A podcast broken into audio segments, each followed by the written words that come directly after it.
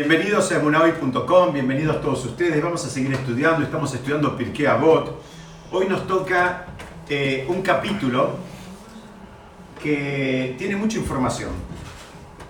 Dentro del capítulo 2 estamos viendo la Mishnah número 9 que dice así. Rabbi Yohanan ben Sakai tuvo cinco discípulos destacados y estos eran Rabbi Eliezer ben Urkenus, Rabbi Yoshua ben Hananiah, Rabbi Yosef el Cohen, Rabbi Shimon ben Netanel y Rabbi Eleazar ben Araj. Él solía enumerar sus cualidades loables.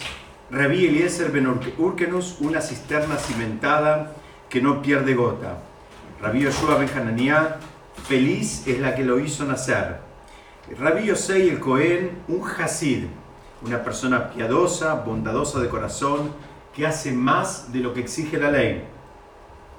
Rabbi Shimon ben Netanel, temeroso del pecado, y Rabbi Elazar ben Araj, cual fuente de la cual fluye, eh, eh, cual, fuente de la que fluye cada vez con mayor fortaleza. Él solía decir, si todos los sabios de Israel estuvieran de un lado de la balanza y Eliezer ben Urkenus del otro, este pesaría más que todos.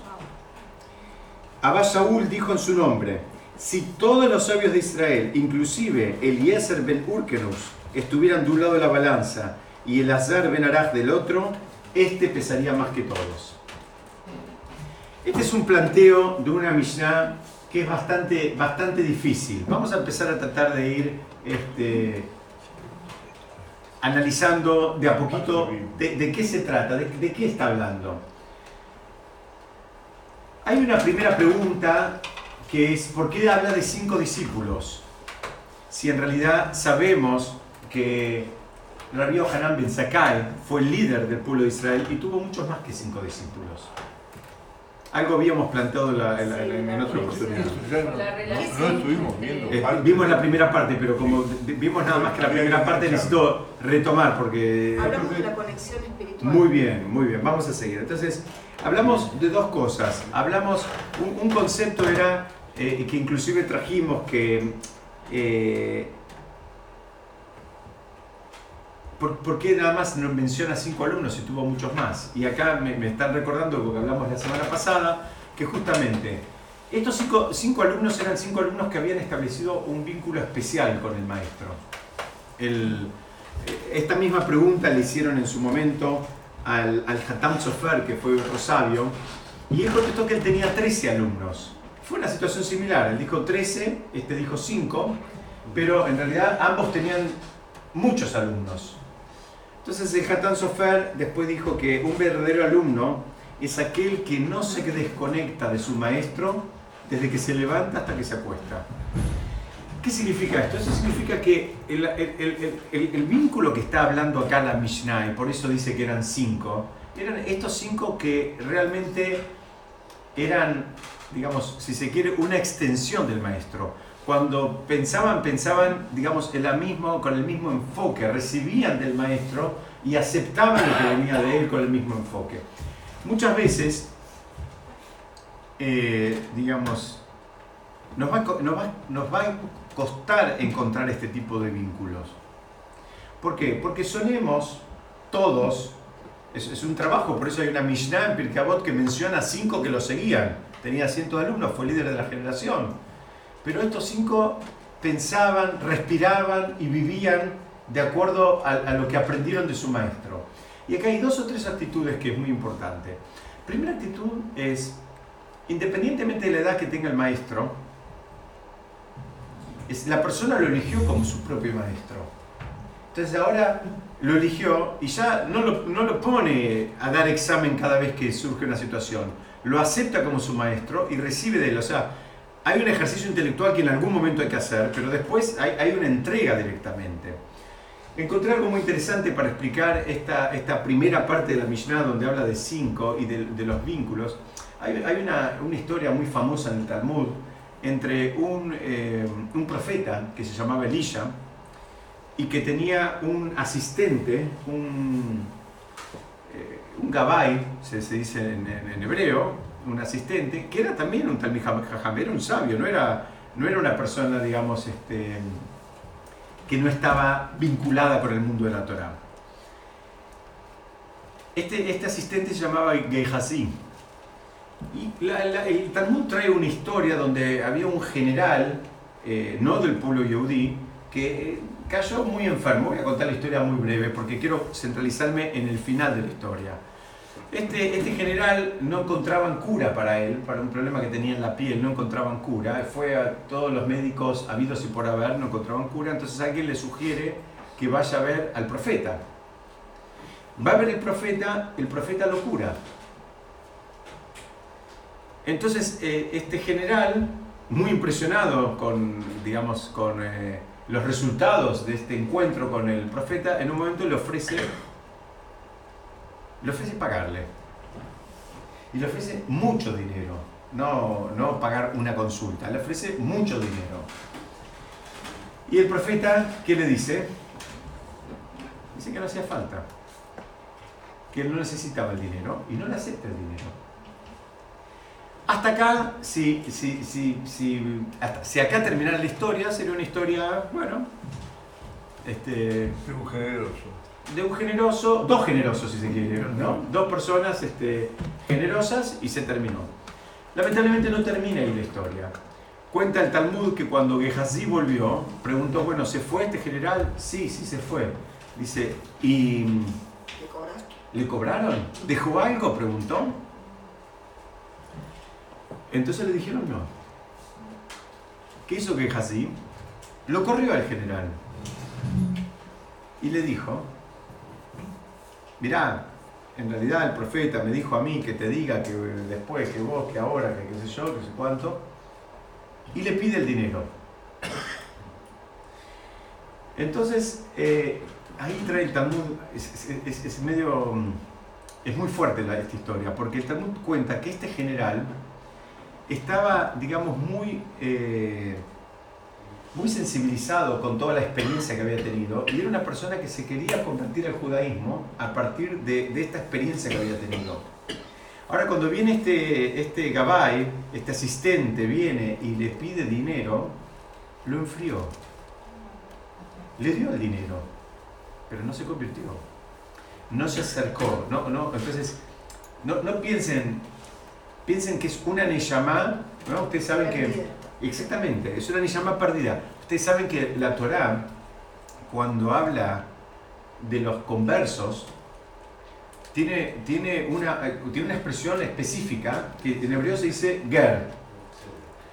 Y lo, lo, dice en muchas oportunidades. Y alguien podría decir, bueno, podría decir directamente que no es yudí. No, dice, el converso para la Torá tiene un nivel eh, eh, singular y tiene un nivel muy elevado.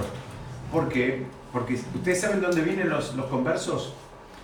Explican que cuando Hashem, a través de Moshe, fue a ofrecer la Torá a muchos pueblos. Conocen esa historia. Y la, mayoría de los pueblos no la aceptaron porque preguntaban qué está escrito en los diez mandamientos. La mayoría de los pueblos tenían prácticas que iban contrarias a los diez mandamientos. Eh, decía que no hay que hacer idolatría y eran idólatras, que no había que robar y robaban, que no había que adulterar y adulteraban, en fin. En realidad sentían que no, que no encajaban con este, con este modelo que les estaban proponiendo. Pero en realidad la negación nunca fue completa de todo el pueblo. Había personas que querían. Esas personas que en su momento, cuando Moshe les ofreció la Torá, hubiesen querido convertirse y, y abrazar el judaísmo, pero digamos, eran parte de un, de, una, de un, pueblo, de una nación, de una tribu, como lo quieran llamar, que, que no lo aceptó, esas son las Nishamot de los, de los conversos que tenemos ahora. Y por eso se les dice Gerim, no, no, se, no se le dice no judío o, o, Goy, Goy quiere decir pueblo, como es parte de otro pueblo, no, es un Ger, tiene un nivel especial, porque esa Nishama quiso, en su momento no pudo, tuvieron que pasar miles de años y ahora, y ahora vuelve. Y por eso hay un montón de alajot, hay un montón de leyes en el, en el, en el Shulchan Aruch nuestro de cómo hay que tratar a un guer, cómo hay que tratar a una persona. Eh, eh, tiene un, un, escalafón muy importante. Entonces este Hasí, este asistente de... conectó del maestro. Absolutamente, esa es, la, esa es la historia. Es una persona que era un sabio, que estaba todo el tiempo con el maestro pero no tenía la conexión con el maestro. El maestro miraba por una dirección y él iba en otra dirección. Y son dos cosas muy distintas. Una cosa es incorporar conocimientos y otra cosa es incorporar Torah. Incorporar conocimientos lo hacemos todos cuando aprendemos cómo se usa un lavarropas, cómo se usa un microondas nuevo, como cuando estudiamos la historia del arte.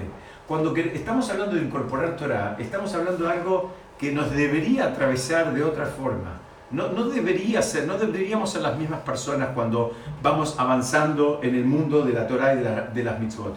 Y acá nos encontramos un ejemplo en el Talmud de dos personas que convivieron muchos años. Uno era un profeta, estuvo al lado de un profeta, pero él tenía otra visión, otra lectura por completo del mundo. Que, que digamos, este, que también tuvo sus consecuencias bastante nefastas. Entonces, resumimos, estos cinco que está nombrando acá, los otros trece que nombran en una historia similar, otro sabio que se llamaba Hatán Sofer, eran aquellos alumnos que, que aceptaban, que recibían, muchas veces nos, nos, traiciona nuestro propio intelecto. Porque, Baruch Hashem, nosotros también sabemos pensar y, somos inteligentes y también, también sabemos cuestionar. Entonces, eh, pensamos que estamos al, nivel como para cuestionar y discutir de igual a igual. Y ahí perdemos la conexión. Este, este se llamaba, era una persona preparada y era una persona muy inteligente. Y él hizo sus cuentas y pensó, lo que corresponde es que si recibió un servicio, que lo pague. Ustedes saben que en general es un límite muy difícil. Cuando, cuando uno mezcla lo espiritual con el dinero, lo más probable es que se quede sin las dos cosas. Es muy difícil.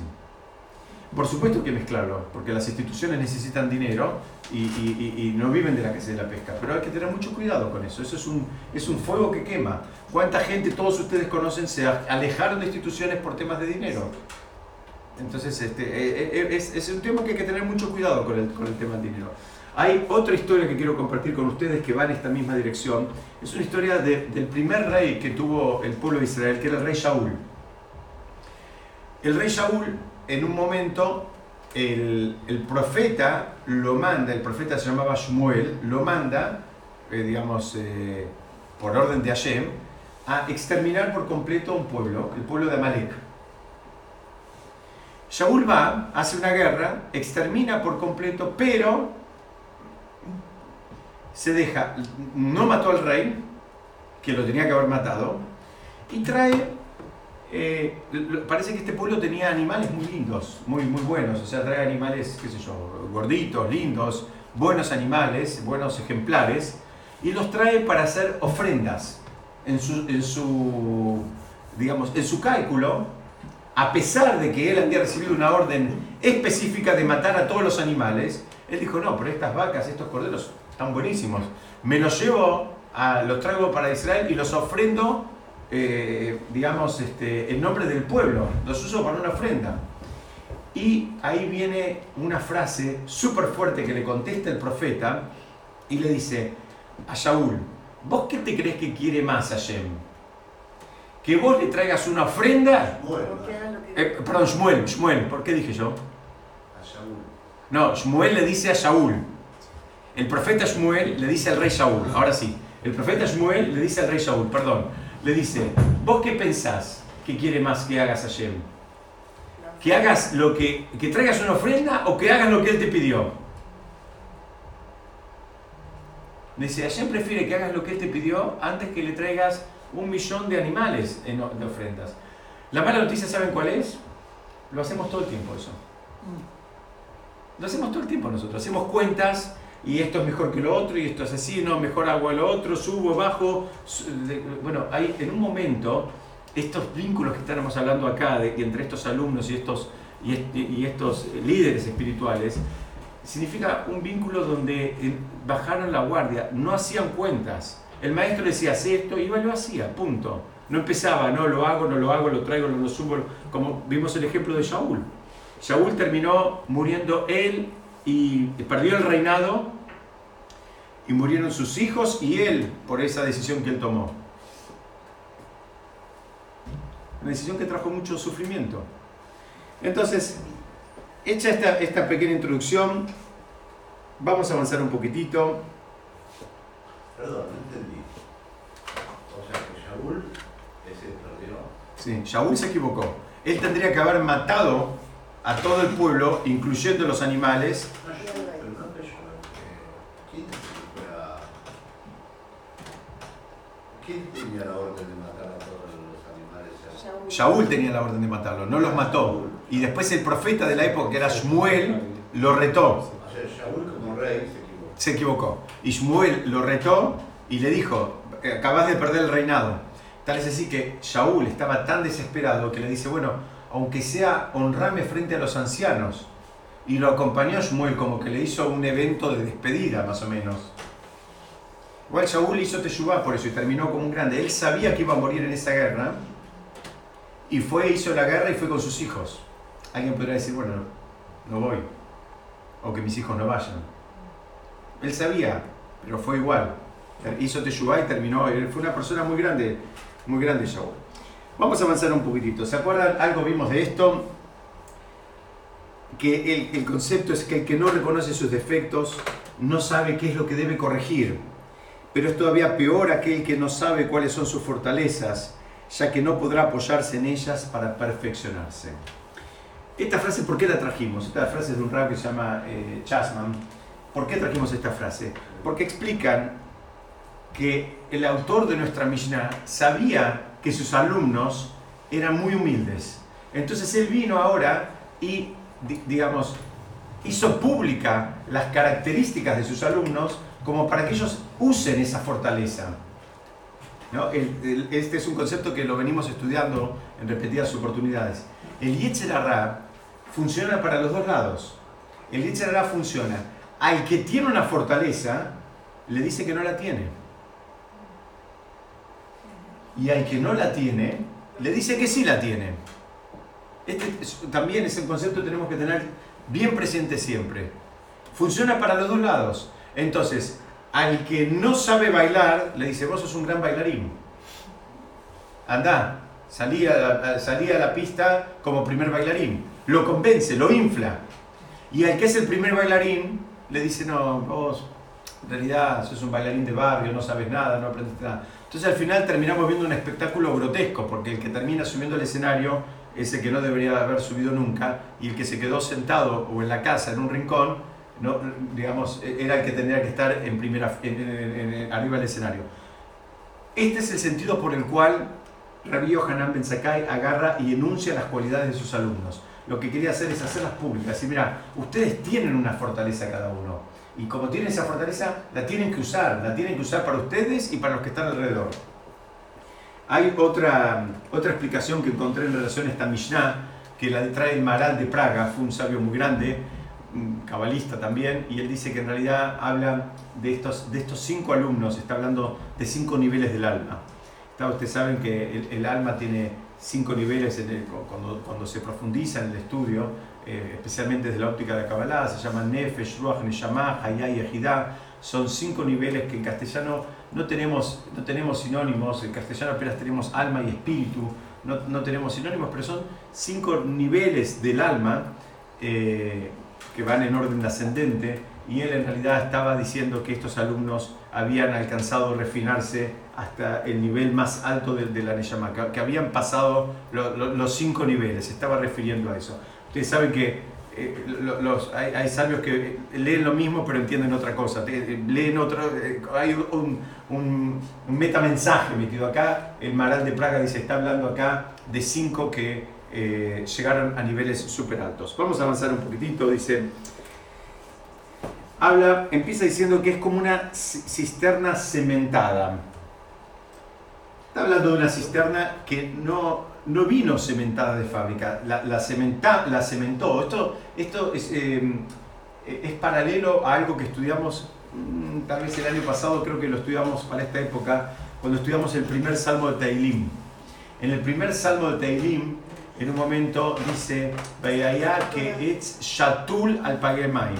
Dice, y será como un árbol trasplantado a orillas del río. No habla en el primer salmo de Teilim un árbol que nació a orillas de un río. Porque ahí está lavando, está comparando a un tzadik como, como el árbol que está a orillas del río, que en realidad el, que está, cuando necesita agua se nutre directamente, no, tiene, no sufre, no, no, no, no, no, no tiene que andar eh, buscando nada.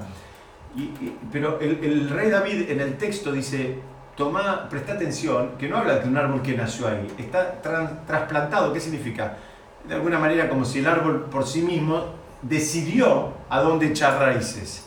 La persona termina eligiendo dónde echar sus raíces. La persona termina eligiendo de dónde se va a nutrir, cuáles son los nutrientes que necesita.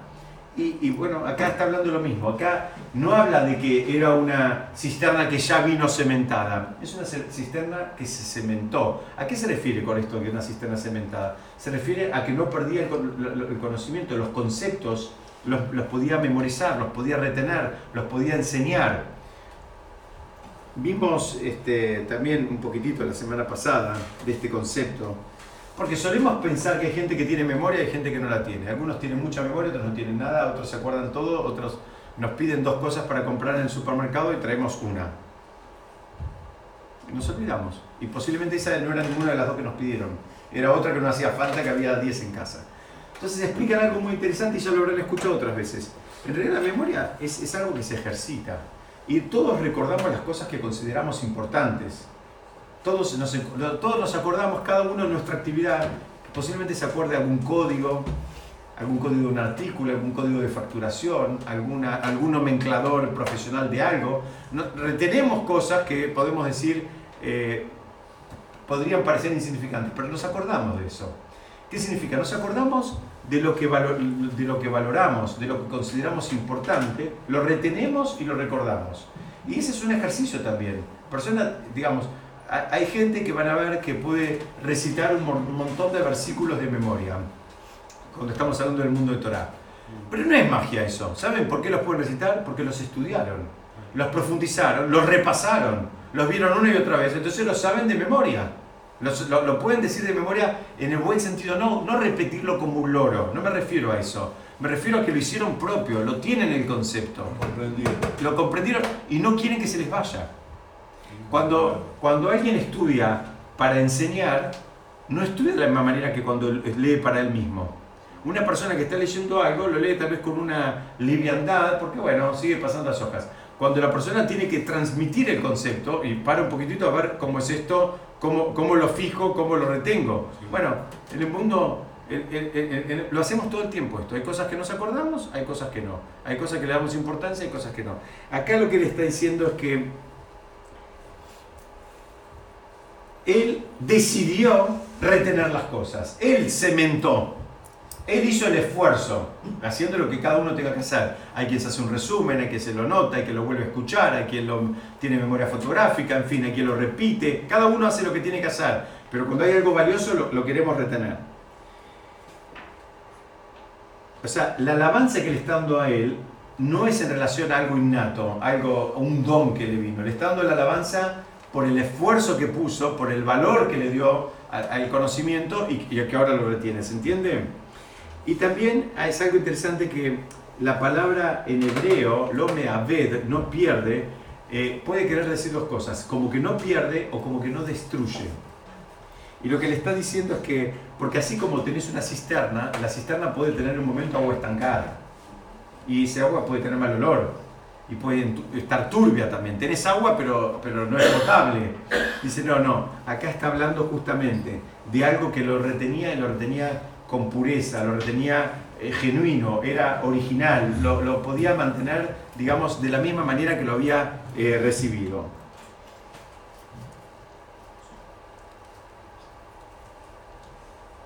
Bueno, vamos a avanzar un poquitito. Sobre, sobre Rabí Yoshua Ben dijo, feliz es la que lo hizo nacer. Es una forma de alabar a otro media rara, ¿no? Por lo menos es original. No sé si escucharon muchas veces una alabanza de este, de este estilo. En general escuchamos de este estilo para maldecirlo, pero no para alabarlo, ¿no? tu madre. Claro. Generalmente nos acordamos de las madres cuando, cuando no nos gustan las personas. Pero acordarse de la madre cuando lo vio y está diciendo feliz la que lo vio nacer. Hay muchas preguntas. ¿Por qué dice esto? ¿Y el Puede padre? ser un buen hijo. ¿Cómo? Puede ser un buen hijo. Muy bien, pero, eh, pero ¿y el padre? Eh, Ahora estás alabando al hijo. Decís, feliz es la que lo vio nacer. No dice qué grande que es este chico, o este, ya era hombre, era un hombre, pero no dice qué grande que es él. Dice, feliz es la que lo vio nacer. La que lo hizo nacer. Bueno, la que lo hizo nacer, sí. Bueno, por eso puede ser que es feliz porque tiene un buen hijo. Puede ser un- una fortaleza ser un buen hijo. Ser un buen hijo es una, es una obligación de la Torah. Muy bien. Acá me están diciendo que, que la, la- la mujer está feliz porque le tocó un buen hijo. Porque ella lo hizo, ser un buen hijo. Ahí vamos, ahí vamos, vamos, porque dice que lo hizo nacer. Lo hizo. Lo hizo. ¿Cómo lo hizo? ¿Cómo, cómo? formó. En realidad todas las mujeres hacen a los hijos, no, no, no, no los hace la, la cigüeña. Yo ya me di cuenta que, no- que, no- que no, no funciona así. Yo ya, ya aprendí eso. A lo mejor lo hizo nacer como persona. Que lo, que lo formó. Porque tampoco dice que, que bárbara su mamá, dichosa su mamá, no dice ahora. Feliz es la que lo hizo nacer. Entonces vamos a tratar, vamos a explicar, para explicar esto, eh, nos vamos a apoyar en un tratado del Talmud, el tratado de Yevamot, en la página 1, no, en la página 16, perdón. Cuenta que la mamá de Rabbi Yoshua Ben Hananiah, cuando estaba embarazada de él, iba a las yeshivot estando embarazada, el bebé no había nacido todavía. Y se queda, les pedía a los estudiantes que, que pidan para ella tener un sabio en la panza. Para que el bebé que tenga la panza sea el día de mañana sabio.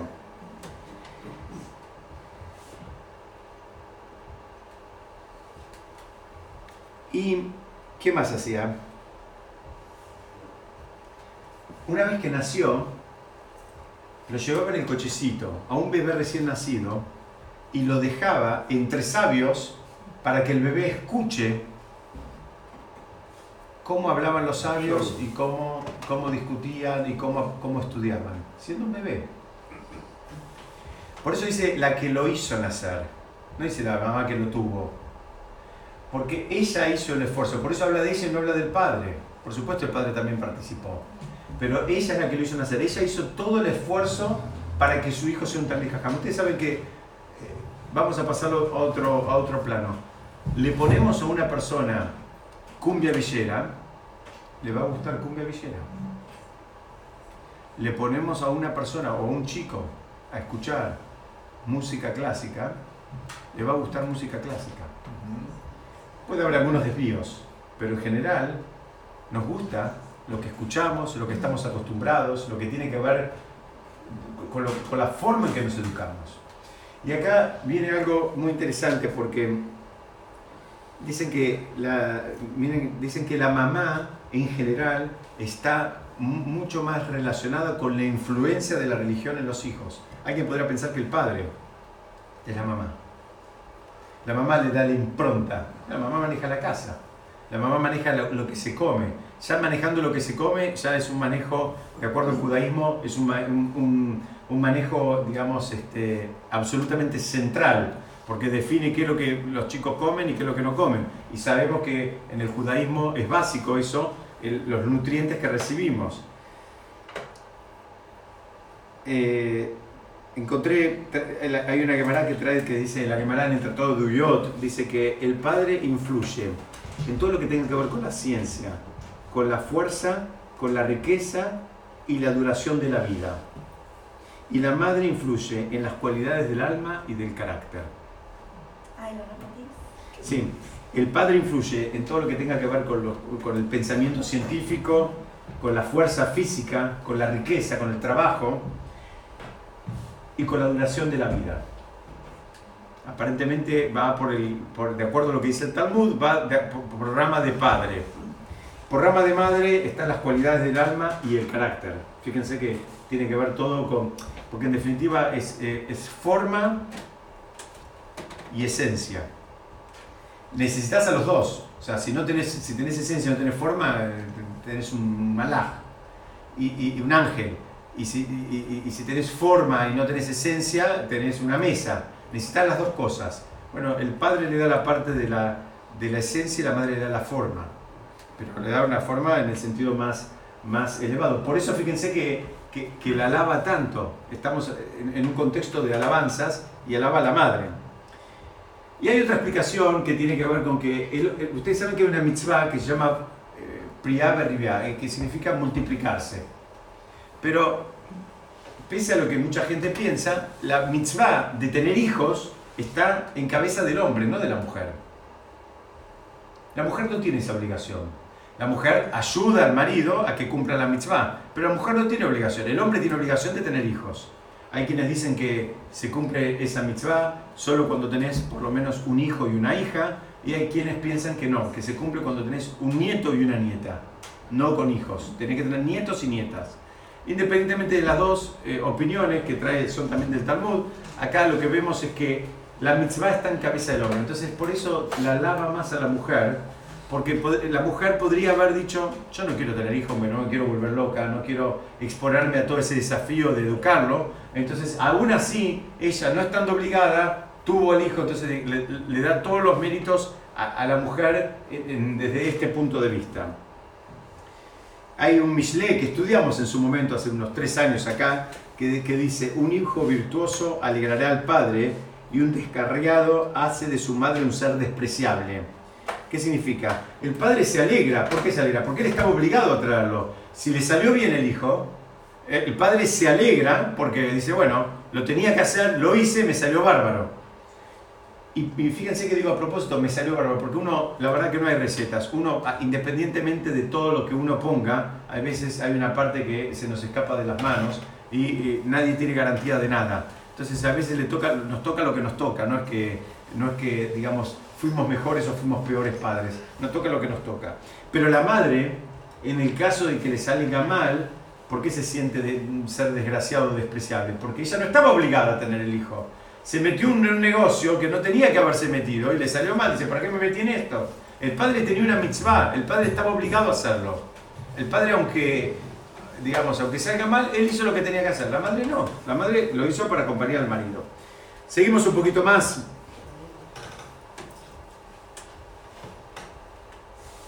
Rabí Yosei el Cohen, un Hasid. El ejemplo que trae el Talmud en el Tratado de Berajot de lo que es un Hasid dice que es el rey David, por ejemplo, para cuando se quieren imaginar que es un Hasid, Hasid, ¿se acuerdan la definición? La estudiamos al principio de Pirkei Avot, es una persona que hace más de lo que se le exige, de acuerdo a la, a la estricta letra de la ley. Una persona que va un poco más allá, ¿no? Hay, hay gente que hace, bueno, lo mínimo indispensable, ¿eh? ¿cuánto tengo que caminar? Dos cuadras, camino dos cuadras, me saco las zapatillas y terminé. Hay una persona que dice, no, si tengo que caminar, bueno, yo puedo caminar más que dos cuadras, entonces voy empujando los límites. David, el rey David renunció a los placeres de la vida, él siendo un rey, una persona que se, se, se- se apartó, como que se despojó de todas las cosas así materiales, se privó incluso de dormir, el rey David dormía muy poquitito, se levantaba al alba, dormía muy poquito para alabar a Shem, para ocuparse de todas las cosas del pueblo, él, a él le tocaba también hacer todo lo que tiene que ver con, con digamos, eh, impartir justicia, una persona que estaba muy este, involucrada en todo. Y por último, algo muy interesante del rey David, que él no se confiaba en su propio juicio. Entonces, cuando había que tomar decisiones, consultaba a los sabios. Eso también es una, un- una, una manera de ser un hasid, de una manera también de llegar a un nivel de sabiduría. No creerse que él eh, tiene, que la opinión de él es la, la- la- la verdad verdadera, la correcta, la que, la, que, la que hay que aplicar ahora. Una persona sabia es una persona que puede este, también consultar a otros y que puede consultar a los mayores. Yo creo que alguna vez les conté, yo la cuento siempre esta anécdota porque a mí, a mí me marcó un montonazo. Yo, cuando vivía en Estados Unidos, hubo un momento donde hubo, en la comunidad que iba, hubo una discusión muy grande y había una grieta. Había una grieta en la comunidad. Y, mm, si les cuento por qué, es, es- todavía más inverosímil. Había una, había una persona que había sido un, un psiquiatra muy reconocido, Yehudi, que en un momento tuvo una crisis familiar con la esposa, se, se divorciaron y el hombre eh, quedó muy afectado y se convirtió en una persona que vivía en la calle.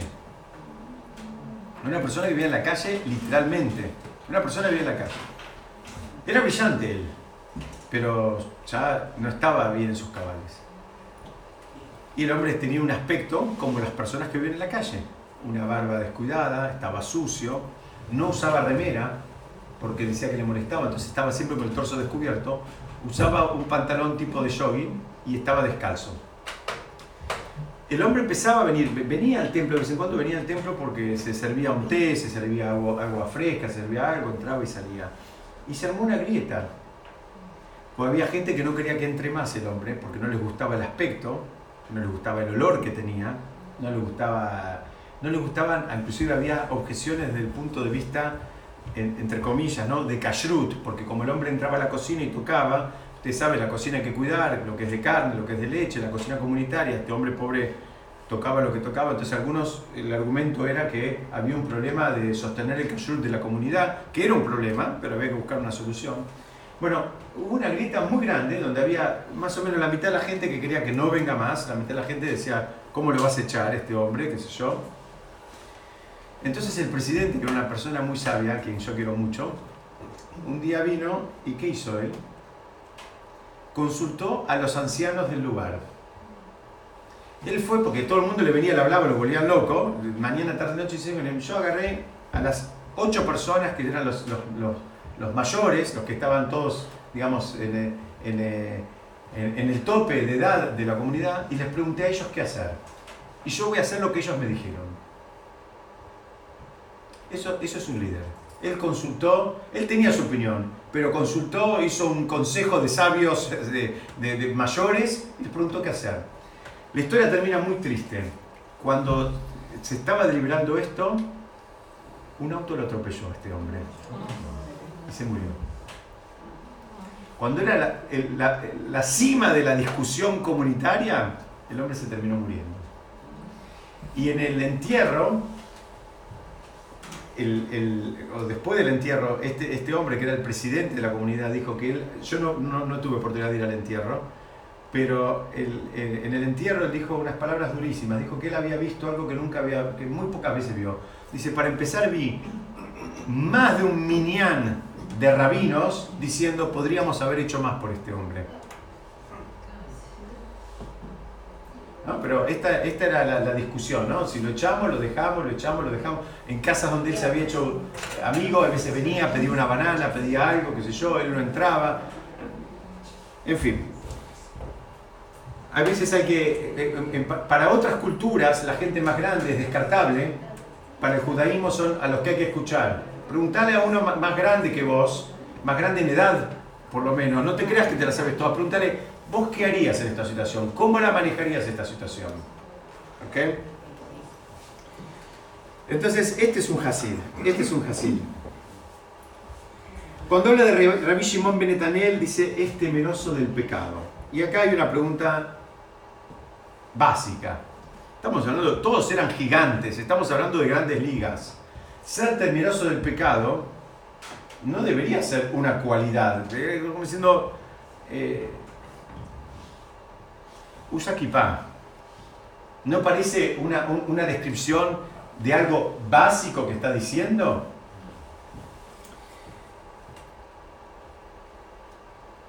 Explican algo muy interesante. Dicen, en un principio parece que es algo básico, pero no funciona así. Dice, primero, dice, no puedes dar nada por sentado. Así como en el ejemplo que conté al principio de- del asistente del profeta, que vos podrías pensar que si el profeta era de determinada manera, su asistente también. No hay garantías. No hay garantías. Y no pienses que si una persona llegó a un determinado nivel en un momento, también va a seguir estando en ese nivel. Tal vez en un momento llegó a un nivel, pero después estuvo con otras compañías, otras motivaciones, otras desmotivaciones, y la persona termina cayendo, ustedes saben, ¿no? Cuando más grande es, más pesado cae. Entonces, acá lo que está diciendo es, mira, esto que te parece que es un paquete, el paquete básico, bueno, no es algo básico. Y cuando está, reconocelo. Porque no, no, no lo vas a encontrar siempre, en todo momento, en todo lugar, en toda persona. Primera explicación. El rab, hay un rab, el rab eh, Shinur Salman, él explica que la Neyamá tiene un deseo fuerte de adherirse a Shem, dice, él lo compara como un hierro con un imán. Dice, así como un, hierro, cuando lo acercás al, imán o el imán acercás al hierro, hay una atracción. Dice, todos nosotros, nuestras Neyamot, nuestras almas, tienen ese deseo de apegarse con Hashem. Todos, todos lo tenemos eso. Ahora, ¿qué pasa? Cuando hay una transgresión, cuando ca- cada vez que no- nos vamos, digamos, vamos tropezando con algunas, con las mitzvot, con- con las cosas, va generando como una, como, un frío, nos, va enfriando, entonces el imán ahora tiene menos potencia de atracción, ahora funciona menos. Es como que se pone una, una barrera entre el imán y, el, y- el metal. Entonces ahora no hay, no hay, no hay tanta, tanta posibilidad de atracción.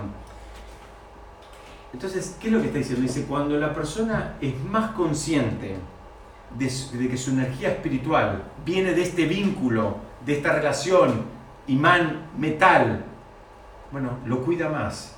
Cuida más el metal, cuida que no haya ninguna, ninguna serrín dando vueltas, que no haya ninguna barrera. Lo que está diciendo acá es que este gigante que era Shimon Ben Netanel cuidaba eso, cuidaba que no haya nada que lo enfríe, nada que lo separe, nada que lo saque del eje. Eso es lo que está hablando. Si bien podríamos pensar que es un paquete básico, es un paquete básico puede ser en un momento, pero después hay que sostenerlo, hay que, hay que mantenerlo, porque si no la persona también puede caer rápidamente. Dicen, de la misma persona, de la misma manera que, por ejemplo, una persona que sufre, sufrió en algún momento, Dios no permita, eh, un, un problema respiratorio. La persona se cuida después. Se cuida porque ya que pasó la experiencia de sentir que no podía respirar bien, ahora se cuida. ¿Qué significa se cuida? Bueno, hace los controles, si tiene que usar un PAF, lleva el PAF, eh, se expone a determinadas situaciones, a otras no se expone directamente. En el mundo espiritual es lo mismo. La persona que siente en un momento la conexión y en algún momento sintió eh, cómo esa, esa conexión estaba más tenue, tiene que hacer lo que hace falta para mantenerlo, para mantener ese nivel. La persona tiene que buscar las rutinas, las amistades, los espacios que lo ayuden a mantener esa motivación donde tiene que estar. Si no, la persona termina cayendo. Y a eso se refiere cuando dice que es eh, temeroso el pecado.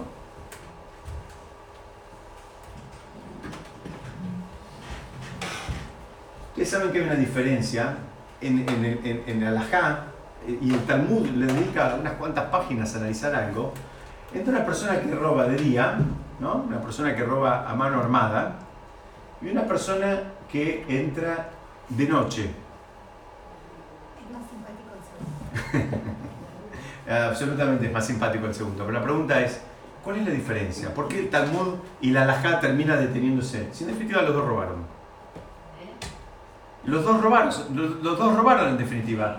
Este robó a la hora del día, sacó un revólver, no sé si se ve de atrás, sacó un revólver y le sacó el dinero a la otra persona, y este entra en la noche. ¿Cuál es la diferencia? Que este se le ve la cara.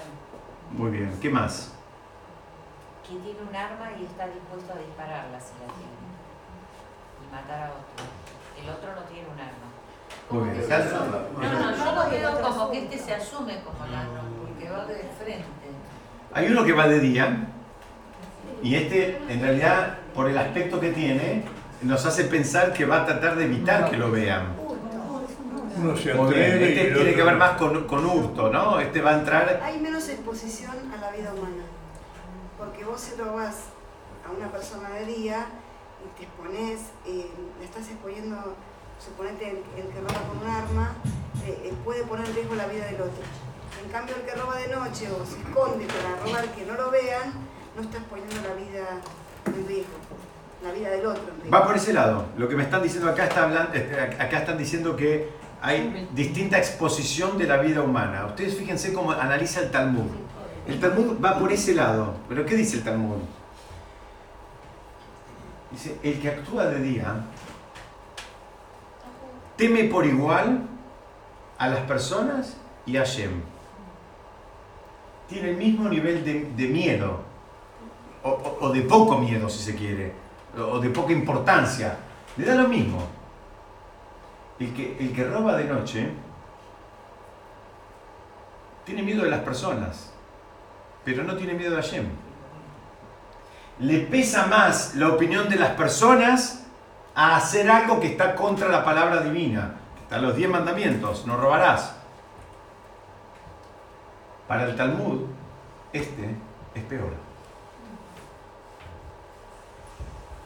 Porque este, eh, digamos, pone en un nivel más elevado la opinión de las personas que la opinión de, de Hashem directamente. Y lo, lo termina penalizando más a este que hace hurto que al que roba a mano armada en la mitad del día. Hay una historia que cuando Rabí Hanan estaba muy enfermo, ya estaba en su lecho de muerte, lo fueron a ver sus alumnos. El Talmud trae una historia en el, en- el Tratado de Berajot, en la página 28, y trae que los alumnos le pidieron una bendición, ¿no? Ustedes saben, es, es muy importante cuando una persona, que nunca estemos cerca, pero una persona se está yendo de este mundo, eh, eh, como está más cerca del otro mundo, puede dar una bendición también. Los alumnos le pidieron una bendición. Y esta es la bendición que les dijo eh, Rabbi Yohanan, que les dijo que tengan tanto miedo de Hashem como de las personas.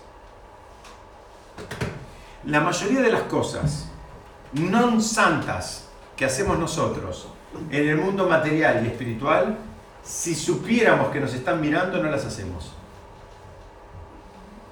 Si supiéramos que nos está mirando otra persona, estoy hablando. Si supiéramos que nos está mirando otra persona, no las haríamos.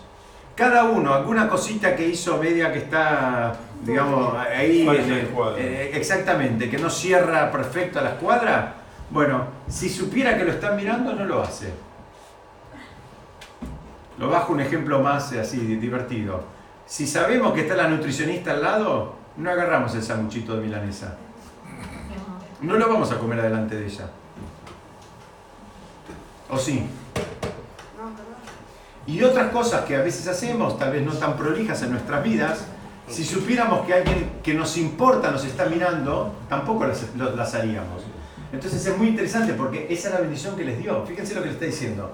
Dice que tengan tanto medio de Hashem como de las personas. De las personas, a todos nos importa la opinión de las personas. Algunos más, otros menos. En algún contexto más, otro menos. Nos importa, queremos que nos quieran, queremos gustar, queremos agradar, nos vestimos, nos peinamos, nos afeitamos, nos arreglamos, nos preparamos para, para, para eso. Lo hacemos todos todo el tiempo. A veces un poquito más, a veces un poquito menos. En un contexto más, en un contexto menos. Pero lo hacemos. Muy bien, ahora él, les dice, lo que les está diciendo es, me encantaría que así como se preocupan por lo que opinan las demás personas en relación a ustedes, por la imagen que le dan a las demás personas, bueno, me encantaría que se preocupen por la, por la imagen que le dan a Shem de lo que ustedes hacen. Ahora, ¿te importa tanto la opinión del otro y no te importa la opinión de Hashem? Hay un problema espiritual ahí. Hay un problema espiritual grande. Porque si no, esta sería, parecería como que le estaba dando la bendición de los ladrones, ¿no? La bendición de los ladrones, ¿cuál es? Que, que, que, que, el- que digamos, que el que hace hurto pueda terminar haciendo robo, porque ya le importa por igual la, la- digamos, la mirada de Hashem y la mirada de las personas. Eh, lo que dicen es que Rabí Hanan entendía, y con esto enseguida terminamos, Rabí Hanan entendía que la posibilidad de alcanzar grandeza de una persona es ilimitada. La persona puede, el Rambam dice que toda persona puede, escuchen bien esto, el Rambam Maimónides dice que toda persona puede llegar a ser como Moshe. En general, si nos preguntaran a cualquiera de nosotros, seguramente diríamos, bueno, podemos llegar a ser niveles elevados, pero como Moshe, toda persona tiene el potencial de llegar a ser como Moshe. Ahora, incluso un ladrón puede llegar a ese nivel. ¿Por qué? Porque tenemos un regalo que es la teshuvah. La persona puede arrepentirse y de lugares muy bajos puede llegar a estar en lugares sumamente elevados. Pero hay que quererlo y hay que trabajarlo y hay que hacer lo que hay que hacer. Y hay que elegir maestros y hay que escucharlos y hay que alinearse. No, esto me gusta, lo hago, esto no me gusta, no lo hago. Esto arranco la hoja, esto salteo la hoja, esto tiro el libro directamente. Lo hacemos todos eso en definitiva. Y por eso esta Mishnah está alabando a aquellos que podían subyugar su voluntad a la voluntad del maestro. Primero que podían considerarlo su maestro, después lo, lo- digamos, lo seguían, lo seguían de una manera... Pero no lo piensen esto, yo la verdad cuando lo preparaba esto y, y- y yo decía, yo no quiero que piensen como que lo siguen al maestro de una manera ciega, tonta. Exactamente, no es, no es fanatismo, es una manera de entrega, una manera de entrega y, y- y- y- punto, digamos, y, de apoyo. Cuando la persona consulta al maestro, le pasó la mochila al maestro, el maestro le contestó, hace esto o hace lo otro, se terminó. Ahora, ¿qué pasa? Si no estamos en esa, bueno, entonces ahora no me gustó lo que me dijo, ya no es más mi maestro, ya no voy más, ya no lo quiero ver y ahora me busco otro que me termine contestando lo que yo quiero escuchar.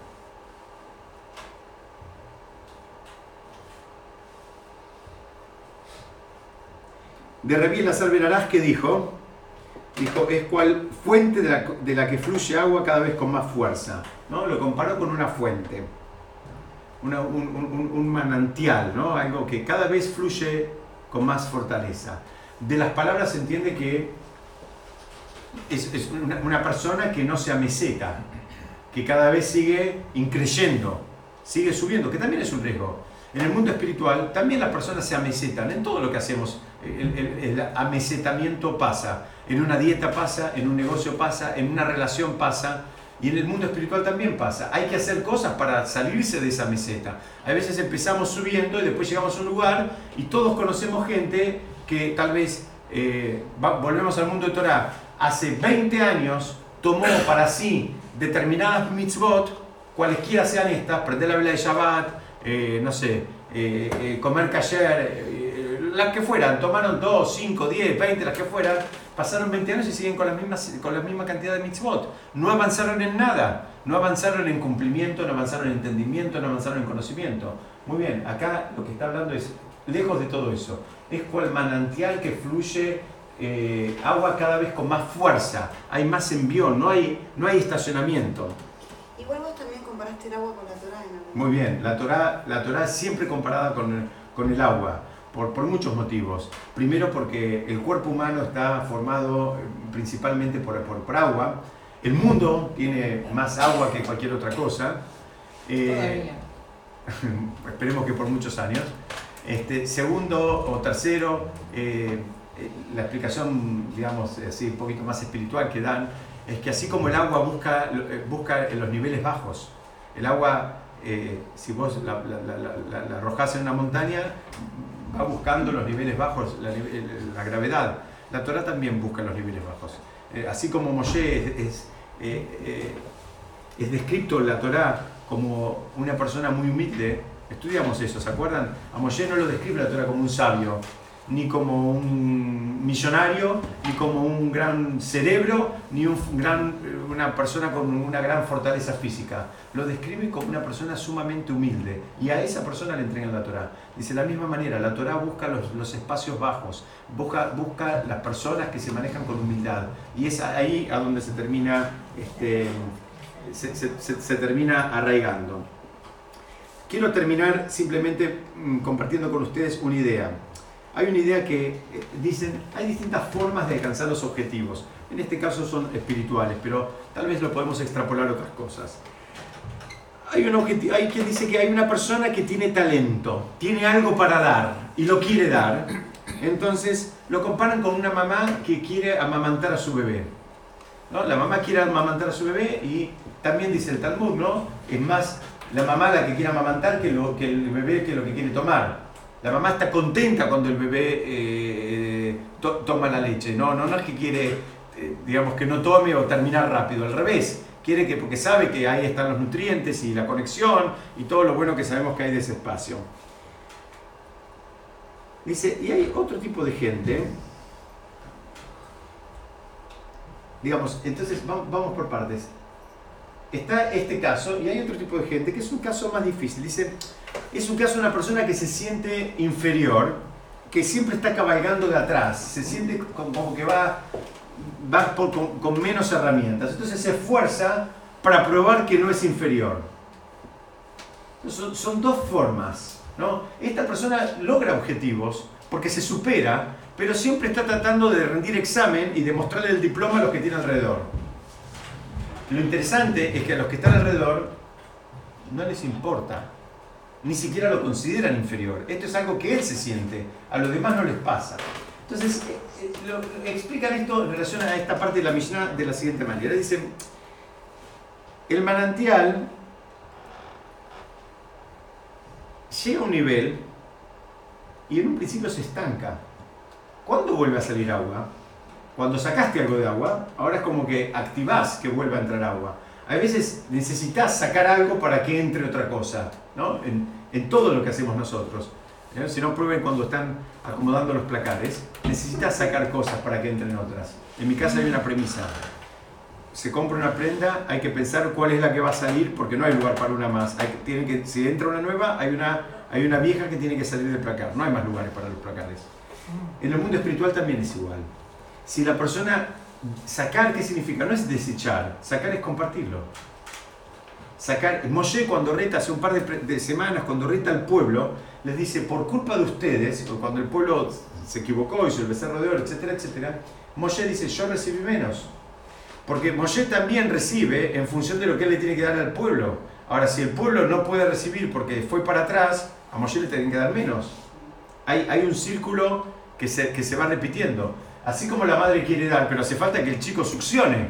Por más que la madre quiera dar, si el chico no succione, no succiona, no, no pasa nada acá. Y si, y si el chico no succiona, no se genera más leche, hace falta ese proceso, por eso hay los aparatejos para cuando a veces por algún motivo la madre está de viaje, o está, entonces eh, para que, para, para que no se corte, se corta cuando hay un proceso de alguien que recibe y alguien que está dando, y entonces hay alguien que quiere recibir más, por eso lo compara con un manantial. Hay un proceso donde él estaba dando también, no es que se lo quedaba para él solo. Entonces como él estaba dando, él seguía recibiendo y recibía cada vez más, por eso fluye cada vez con más fuerza, cada vez más, más, más, más. En cambio, el último, eh, el último está, digamos, es, es un círculo que está más, más, más bloqueado, más cerrado, porque él ya no, no tiene el placer de dar, no, no, no tiene ese vínculo, él, él tiene una agenda propia, quiere, él quiere no sentirse mal, él en un momento se sentía mal, ahora quiere sentirse un poco mejor. Quiero terminar, denme dos segundos más, con Rabiel Acer Benaraj, que decía que este pesaría más que todos. Rabbi Elazar Benaraj, estudiamos ya este personaje en otro momento de, la, de, de- de estudio de Pirkei Avot. Era una, perso- una persona muy elevada y en un momento la esposa le dijo, eh, ¿quién busca más? ¿El ratón al queso o el queso al ratón? Él era uno de los líderes. Y la esposa en un momento quería que se- mudarse a un lugar así lindo, con, con, con, con, ¿cómo se dice? arroyos y playas y, y, digamos, confort eh, eh, y belleza natural. Y él se termina mudando. Él se termina mudando por sugerencia de su esposa. Y así como se mudó siendo uno de los líderes de la generación, perdió toda la Torah. Porque se la olvidó. Porque lo que mantiene la Torah era justamente este debate permanente y este estudio permanente y este ejercicio intelectual permanente. Entonces la, la Mishnah, ¿qué está terminando diciendo? Eh, dice, fíjate, hasta el que pesaría más que todos juntos, perdió toda la Torah. Como el caso de la... ¿Se acuerdan cuando estudiamos esto? Estudiamos con la, como la bicicleta eh, arenera, que si no pedaleas te caes. Dice, mira, le pasó al number one. No le pasó a uno cualquiera. Le pasó al número uno de la generación. Que lo definen que pesaría más que todos los sabios juntos. Dice, mira, cuando se alejó del sistema, también cayó. Por más grande que sea, cuanto más grande es, como dijimos antes, más pesado cae también y más ruido hace. Este cayó muy grande. Entonces, en síntesis, la Mishnah de qué está hablando? Está hablando de cinco genios, cinco grandes eh, alumnos que tuvo este, eh, este líder, pero fueron grandes por muchas cuestiones. Cada uno tenía sus características, pero todos esos tenían en común. Todos habían elegido un maestro y lo seguían, lo respetaban y lo honraban, independientemente de que a veces las decisiones del maestro la, nos cierren o no nos cierren. Es algo que nos cuesta mucho. Estamos muy acostumbrados a discutir, a debatir, a poner todo en tela de juicio, a pensar que siempre hay una segunda intención del otro lado. Es- eh, hace falta hacer un, un ejercicio de, de limpieza, de pureza, de, de- de poder recibir las cosas de una manera, digamos, honesta, sin estar buscando siempre, a ver, mirando de costado por dónde viene este, eh, Exactamente, por dónde viene el guadaniazo. Muchas gracias, ese es el sentido. Entonces, eh, este es el- el- el sentido de esta Mishnah y nos mostró distintos personajes, cada uno alcanzó grandeza, algunos por, por esfuerzo, la mayoría por esfuerzo propio, algunos también por mérito de su madre. Vemos ahí también la importancia de qué es lo que damos, en qué contexto ponemos a los chicos, en qué contexto los ponemos. Sabemos que si los ponemos en un contexto donde van a estar pateando la pelota todo el día, lo más probable es que el chico entienda que para, para la madre ese es un logro y lo más probable es que quiera estar pateando la pelota todo el día. Y la realidad de las cosas es que en términos espirituales, patear la pelota, aunque seas el mejor jugador del mundo, no es ningún logro.